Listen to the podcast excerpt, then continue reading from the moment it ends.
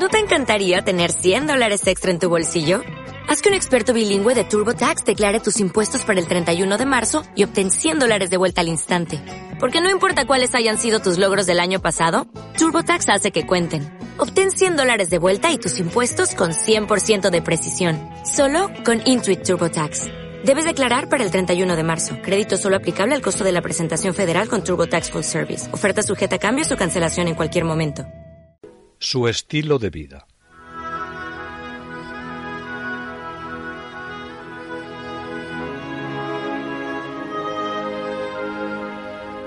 Las hermanas pobres, las clarisas, paralelamente a los hermanos menores de Francisco, dieron un testimonio igual de importante que ellos. Fueron su complemento. Y la vida evangélica, que las dos ramas vivían por caminos distintos, pero con una misma vocación, invitaba a abrazar lo que ellos y ellas vivían. La obra llevada a cabo por Clara no puede comprenderse desde un punto de vista natural, sino sobre un plano fuera de la eficacia material, y sólo puede ser apreciada por quien conozca el poder sobrenatural de la oración. Que estas mujeres, sin salir de su convento, elevando sus oraciones al cielo y ofreciendo sus vidas en favor de los demás, sean verdaderos y eficaces apóstoles. No resulta aceptable a quienes quieren medirlo todo con el baremo del poder, del dinero y de la eficacia en la actividad. Pero quien como Clara ha comprendido de una vez para siempre que entre lo visible y lo invisible existe un lazo de dependencia, para quien sabe que nuestros actos en la tierra tienen un valor eterno cuando se realizan bajo la voluntad de Dios. Esto aparece con toda claridad y verdad. Así, al lado de Francisco y de los hermanos menores que van por el mundo haciendo patente ante los hombres el Evangelio de Cristo y ayudando a renovar la vida cristiana, tan ardientes como ellos, tan eficaces, pero inmóviles, silenciosas, orantes, entregadas. Clara y sus hermanas, recogidas en un pobre coro, un pobre dormitorio, un refectorio con una frugal comida, pero con un ardiente amor a Jesucristo. Ayudan incesantemente para que sobre la acción apostólica del predicador opere eficazmente la gracia de Dios a favor de los hombres. El acuerdo profundo, total, que desde el principio había existido entre Francisco y Clara, duró toda la vida, aun cuando cada uno tuviera que asumir sus propias responsabilidades y trabajos. Clara fue, al lado de Francisco, esa imagen luminosa que añade tanto al retrato del santo. Y no es que fueran muchas las visitas de Francisco a San Damián. Respecto a la que había conducido a Dios, pero cuyo destino había querido que fuera totalmente libre y completa su responsabilidad, el fundador marcó siempre una reserva llena de tacto y de discreción. Francisco se guardó de intervenir demasiado en la orden de las damas pobres, aun cuando éstas hubieran deseado que se ocupase más de ellas. Solamente intervino para moderar el ardor excesivo de la joven abadesa Clara en mortificarse, en despreciar su cuerpo. Fue él quien la obligó a abandonar los sarmientos de las viñas sobre los que dormía y reemplazarlos por un jergón. Y lo mismo tuvo que hacer respecto al ayuno que Clara se había impuesto y que estaba afectando a su salud. Rasgos como estos nos dan idea de lo que fue, en sus exquisitas delicadezas, la amistad de los dos santos delante de Dios. Francisco velaba sobre Clara en este clima de mutua confianza, sin intervenciones indiscretas, sin imponer su autoridad. Fue siempre el guía, el amigo discreto, el padre atento, dejando a la abadesa toda la responsabilidad en el gobierno de su comunidad. Clara no declinó nunca su propia responsabilidad. La noble hija de los Favarone fue siempre fiel a sí misma, y así, supo asumir plenamente su destino y el de sus hermanas en el pleno desarrollo de su ser. Francisco y Clara fueron el uno para el otro luz y apoyo, porque los unía una íntima amistad basada en el amor de Jesucristo.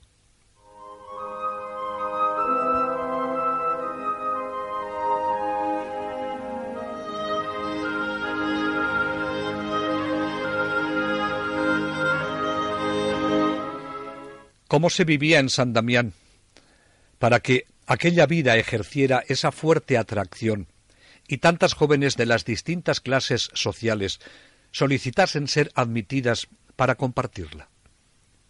Porque Clara no salió por el mundo, como Francisco, para que la gente pudiera ver su estilo de vida y se sintieran invitadas a seguir ese mismo camino ni fue por las ciudades y pueblos convocando a las jóvenes para realizar una promoción vocacional. Precisamente, la gente las llamaba las encerradas. Cuando Clara dejó su casa, fue para no volver a ella nunca más. Quería huir de ese estilo de vida. Y cuando entró en San Damián fue para no salir de allí. Y allí permaneció hasta el fin, para vivir otro estilo de vida el que sería el suyo para toda la vida. Aquel corazón joven y pletórico de ilusiones sabía muy bien dónde quería encontrar lo que buscaba. A lo largo de su vida no se conoce de ella ninguna vacilación acerca del estilo de vida escogido, sino todo lo contrario.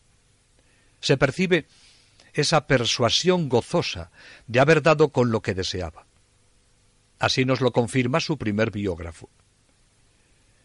En este rinconcito se encerró la Virgen Clara por amor del celeste esposo. Aquí se encerró para toda la vida. Clara renunció a todo y se encerró en San Damián, y allí encontró una realización sublime, su casa, su esposo y su fecundidad. Si renunció a un palacio, halló dentro de la pobreza y la mayor sencillez el lugar donde sería plenamente feliz. Si renunció a un esposo, fue porque quiso elegir a Cristo por único esposo. Y si renunció a formar una familia humana, Dios le dio una familia mucho más numerosa. El pequeño recinto de San Damián fue su casa. Desde jovencita se sintió llamada a una vida retirada y gustaba hacer de su palacio un lugar austero y orante. Ni Francisco ni Clara optaron caprichosamente por el género de vida que cada uno eligió. Los dos estuvieron unidos por una misma vocación. Vibraban por un mismo ideal, pero lo realizaron por caminos distintos, según la llamada de Dios. Francisco ayudaría a construir la Iglesia por los caminos del mundo, predicando el Evangelio e invitando a los hombres a una renovación cristiana. Para Francisco y sus hermanos, el mundo era su convento, pues según le ayudó a discernir Clara, estaba llamado a ser pregonero de Cristo en el mundo, porque el Señor no le había elegido sólo para él, sino para hacer mucho provecho en los demás. Pero no se dejó atrapar por el exceso de actividad que una vida apostólica lleva consigo, sino que supo reservar tiempos largos a la contemplación, por la que sentía especial atracción y para la que buscaba lugares apartados para que nada interrumpiese su comunicación con Dios. Para Clara, su monasterio fue su claustro, y Francisco en ningún momento pensó en arrastrarla detrás de sí. Lo que Francisco le pedía a Clara, por encima de todo, era su asistencia espiritual. Lo que esperaba de Clara y sus hermanas era la eficacia sobrenatural de la oración. Dos caminos complementarios. Clara no se vio forzada a elegir la clausura por nadie. Pudo haber escogido una forma de seguimiento que no fuera claustral, sino más próxima al estilo de Francisco, más itinerante y apostólico. Pero ya conocemos a Clara. Ella no se deja guiar más que por lo que Dios quiere. Con la voluntad de Dios no se puede jugar ni negociar porque no proviene de nosotros, sino que nuestra vocación pertenece a Dios, al Padre de las Misericordias, que ha diseñado amorosamente para cada uno de sus hijos la forma en la que quiere que le siga. Clara no negocia con Dios el sentido de su vida, sino que escucha, discierne y obedece aceptando el camino vocacional al que la llama. Esta es su actitud que deja reflejado en su testamento. Con cuánta solicitud, pues, y con cuánto empeño del alma y del cuerpo, debemos cumplir los mandatos de Dios y de nuestro Padre, para devolver multiplicado, con la ayuda del Señor, el talento recibido. Clara sabe el género de vida que quería abrazar.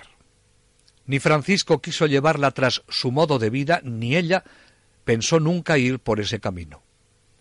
La clausura aparece desde el principio como el espacio vital de las clarisas. Y no es que Clara se encerrara en la clausura por faltarle posibilidades de implantar un nuevo estilo, como lo estaba haciendo Francisco con los hermanos.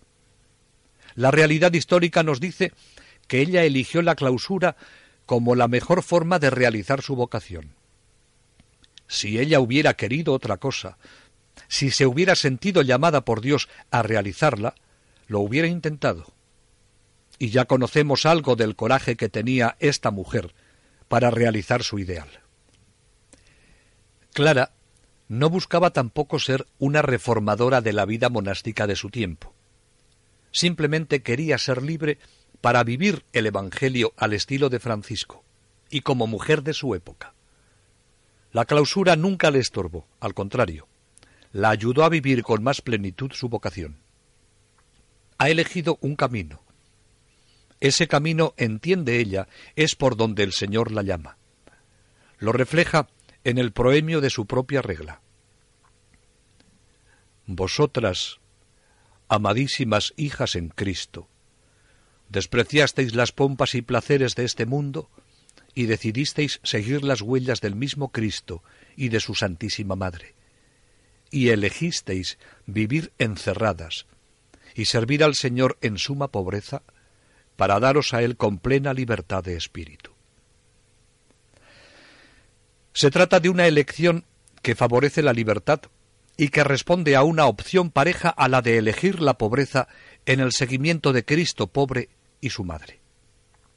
La clausura que Clara acepta y propone no es sólo una ayuda, sino un modo que se integra dentro de una forma de vida. Es como acertadamente alguien ha escrito, el modo adecuadamente escogido para la contemplación y el seguimiento esponsal de Jesucristo, que Clara y sus hermanas han descubierto como vocación. Con concisión nos dicen lo que la clausura fue para Clara y sus hermanas. La opción por la clausura es la forma existencial en la que se fundamenta la fe en su extremo desnudo y oscuro. La clausura no es uno de los medios de contemplación, sino la vocación específica a asociarse de esta forma al misterio de la pasión, muerte y resurrección de Cristo. La clausura es también la soledad, el silencio, el retiro. En este caso, la clausura puede servir de ayuda, en el sentido de apartarse del mundo entendido como contrapuesto a todo lo que es de Dios. Como Francisco, en la regla para los eremitorios, preveía un cierto ambiente, un alejamiento y ocultamiento, así en la práctica de toda la vida vivida en el eremitorio del monasterio, querían vivir las clarisas. La vocación contemplativa de Clarisa ve una relación particular entre carisma contemplativo y clausura, y esto desde siempre, desde los comienzos, porque así lo vivió su fundadora, y esa riqueza fue la que les transmitió. Para Clara, la clausura fue permanentemente válida como garantía del silencio, y éste como garantía de la plegaria constante. Nos dice uno de sus biógrafos, Clara sabía, cuando entró en el silencio tan sobrio y nada romántico de San Damián, que no se trataba de ganar algo, sino el todo. Entró en aquel silencio porque buscaba la proximidad de Dios, y Dios no está en el bullicio. Sucede como con las vidrieras policromadas de una iglesia. Miradas desde fuera parecen sin vida y oscuras, pero vistas desde dentro se iluminan y revelan un colorido y una variedad insospechada. De manera semejante, en esos muros desnudos e insensibles de San Damián, se descubre todo un mundo. El mundo que está fuera es también creación de Dios, y así se le ve.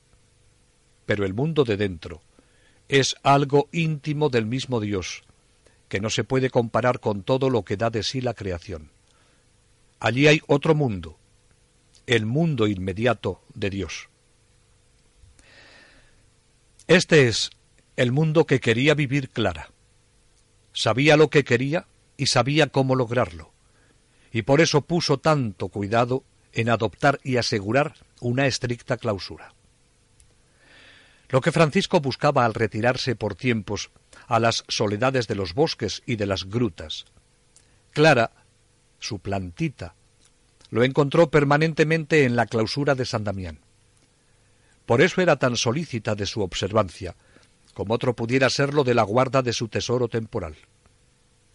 Esta mujer intrépida, que sabía lo que quería, dejó escrita su regla en defensa y protección de la clausura, como dejó estampado en esa misma regla su ideal de pobreza. Clara no se enclaustra para ser contemplativa, sino porque es contemplativa, escoge el espacio más adecuado para ella y sus hermanas, la clausura.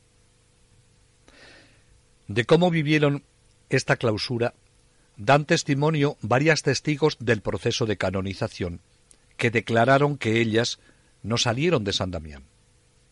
Clara vivió allí hasta el final de su vida. La clausura no fue nunca para Clara un peso, una carga, sino una cálida protección para vivir la aventura espiritual. Y la verdad que lo consiguió.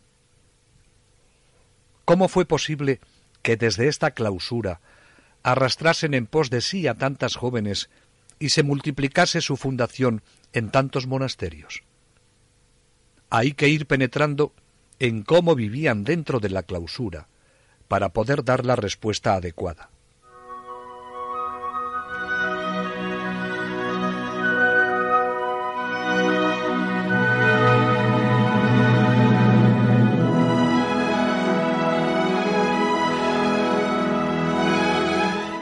La joven abadesa de San Damián, que tuvo que aceptar el cargo por obediencia, no lo llevó como una carga, sino como un servicio, con gran responsabilidad, y como fruto pudo recoger una comunidad fervorosa y fraterna, que era lo que tanto atraía a otras jóvenes.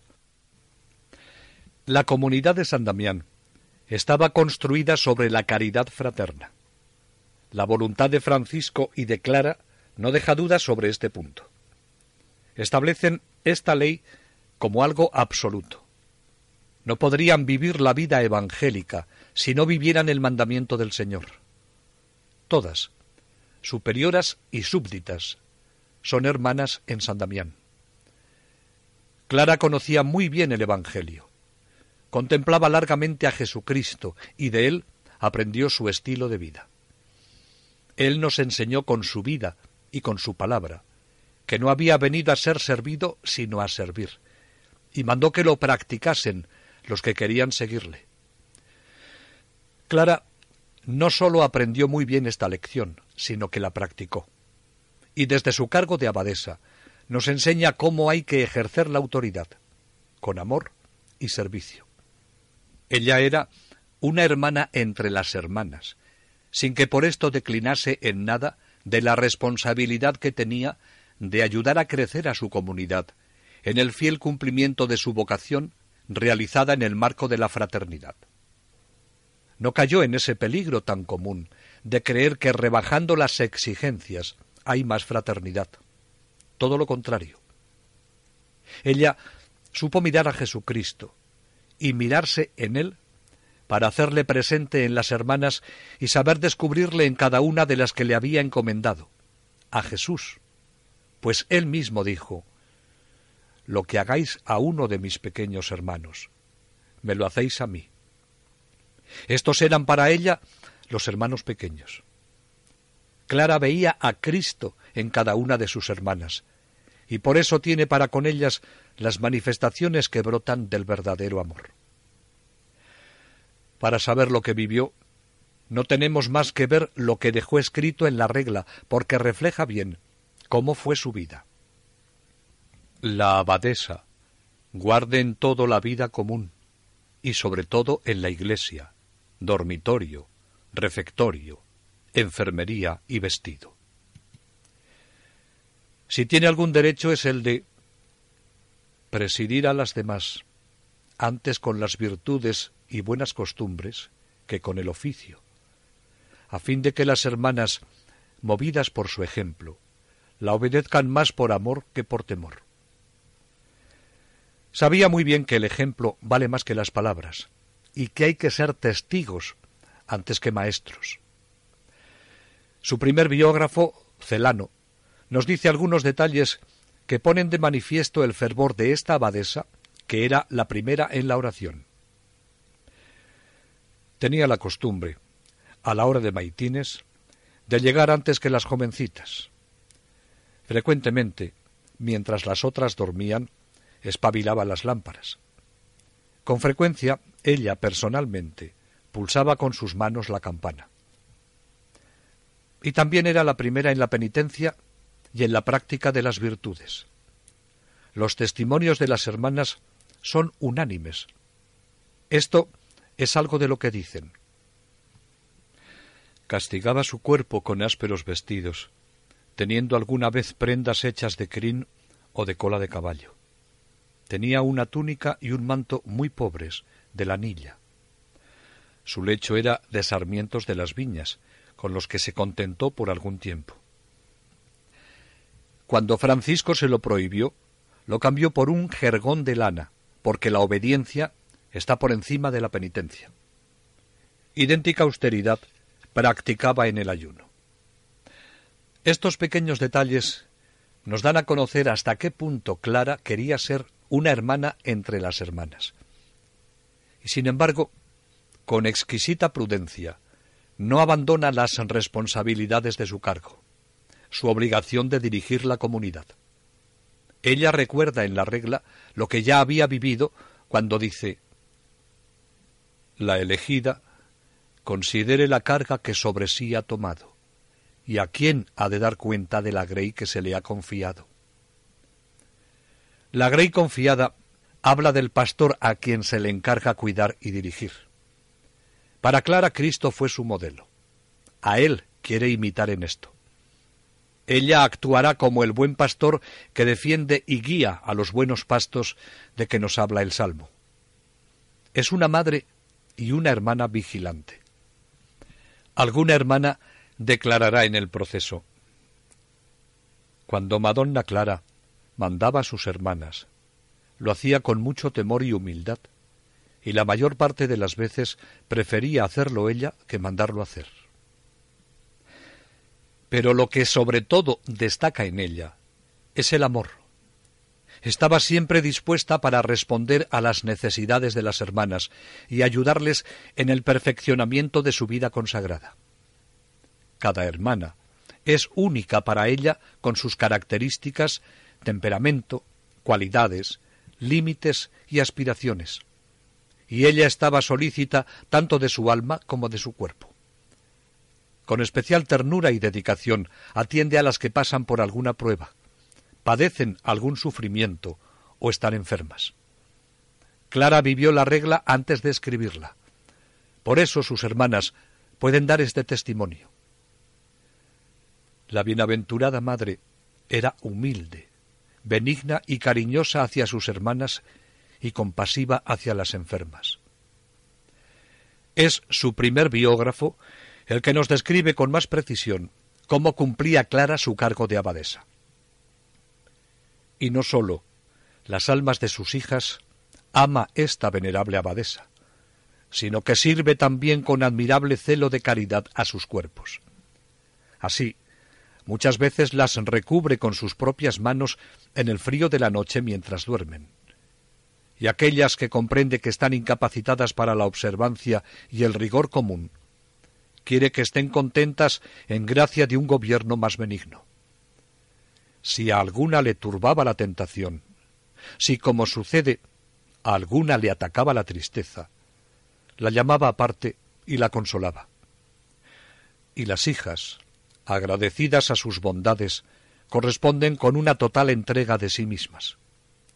Ciertamente que comprenden el afecto con que la madre las ama. Respetan en la maestra el oficio del superior. Siguen en la educadora el recto proceder y admiran en la esposa de Dios la prerrogativa de una santidad perfecta. En San Damián no había conflicto entre autoridad y obediencia. Su práctica resultaba fácil y el secreto, la razón, estaba en que se amaban. Que Clara amaba a sus hermanas, nadie lo dudaba. Ellas nunca podrían olvidar que la abadesa se lo demostró un día dando prueba de ese amor sublime, ofreciendo su vida por ellas. Cuando un grupo de soldados invade el monasterio, las hermanas, llenas de temor, se refugian junto a su madre. Clara entonces estaba enferma. Incapaz de desplazarse por sí misma, manda traer el Santísimo Sacramento y con la ayuda de las hermanas se coloca en primer lugar y su ferviente oración, llena de confianza, consigue la liberación. Los soldados, sin explicación posible, huyen. Ante el peligro, Clara demuestra una vez más la nobleza de su sangre y, sobre todo, su seguridad en quien siempre se ha apoyado. No tiene miedo a nada, porque confía en Jesucristo.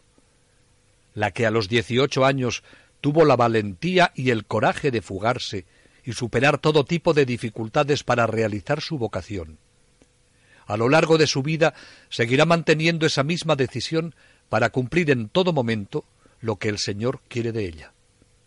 Esa inquebrantable confianza en Dios, esa disposición para dar la vida por los demás día a día, o en un momento determinado, si así lo exigen las circunstancias, y todo ello por amor, con dulzura, con bondad. Las hermanas la aman y la obedecen. Pero este amor y obediencia tiene una dimensión teologal que siempre ha de tenerse presente. Clara será muy cuidadosa de infundir este espíritu en su comunidad. Y porque se vivía así, deja claro tanto en la regla como en el testamento el sentido religioso de la obediencia.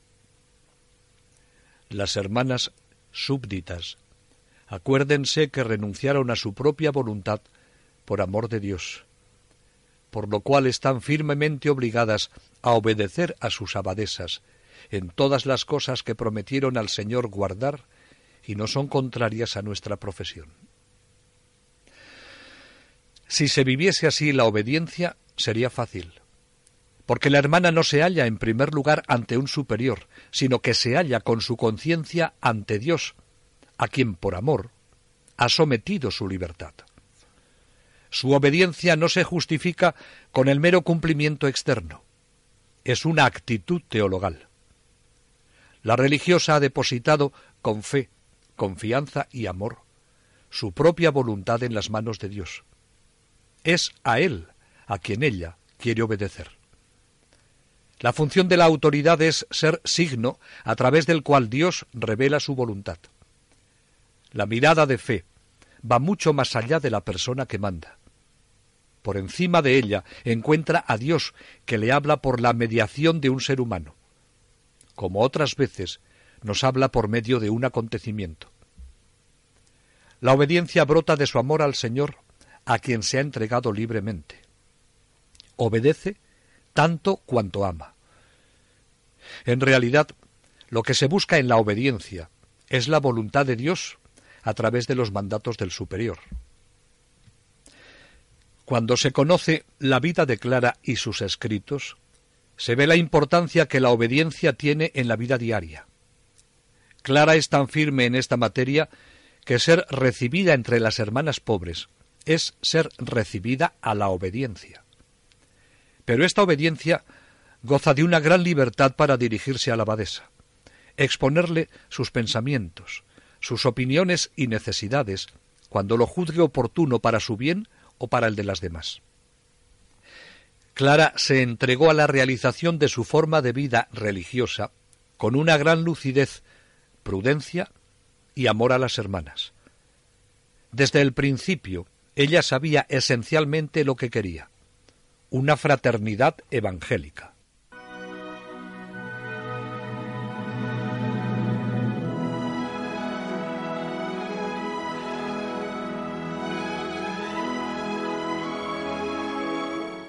Como Cristo pidió al Padre en la última cena. Que todos sean uno, Padre, que sean uno en nosotros. Clara, fiel discípula de Jesús, no quería otra cosa de su comunidad. Esa unidad se fundamenta, ante todo, en la comunión de vida profunda de las hermanas reunidas en San Damián. Existe una auténtica fraternidad, porque en el corazón de cada una reina el amor. Clara trazó con mano firme los rasgos de este ideal común. Esencialmente, la adhesión a Jesucristo absoluta y dispuesta a todo para seguirle. Esta es la base y la raíz de todo. Sólo por amor al celeste esposo se enclaustró ella misma en San Damián. Y ese es el motivo fundamental de todas las hermanas que se unieron a ella. Así lo consignan con estas expresiones. Ellas quieren consagrarse a Cristo, entrar al servicio de Cristo. No tenemos más que leer sus cartas para comprobar hasta qué punto son una fervorosa llamada al amor del Señor cuando dice Tu vida consiste en amar a tu Salvador. Por eso Clara exige de cada postulante que haga lo que pide el Evangelio, que rompa con todos los lazos terrenos y libere el corazón para el único amor. En la regla indica lo que hay que decir a la que aspire a vivir en San Damián. Dígasele la palabra del Santo Evangelio, que vaya y venda todas sus cosas y procure repartirlas entre los pobres. Así vivió Clara no sólo cuando renunció a sus bienes, sino toda la vida. Y de ello nos dejan constancia cuando escriben que nada quería tener suyo, sino a Cristo. No permitía que sus hijas poseyeran ninguna otra cosa. Quien vive con el alma anclada en el Señor, se compromete por el peso de su amor en el seguimiento de Cristo.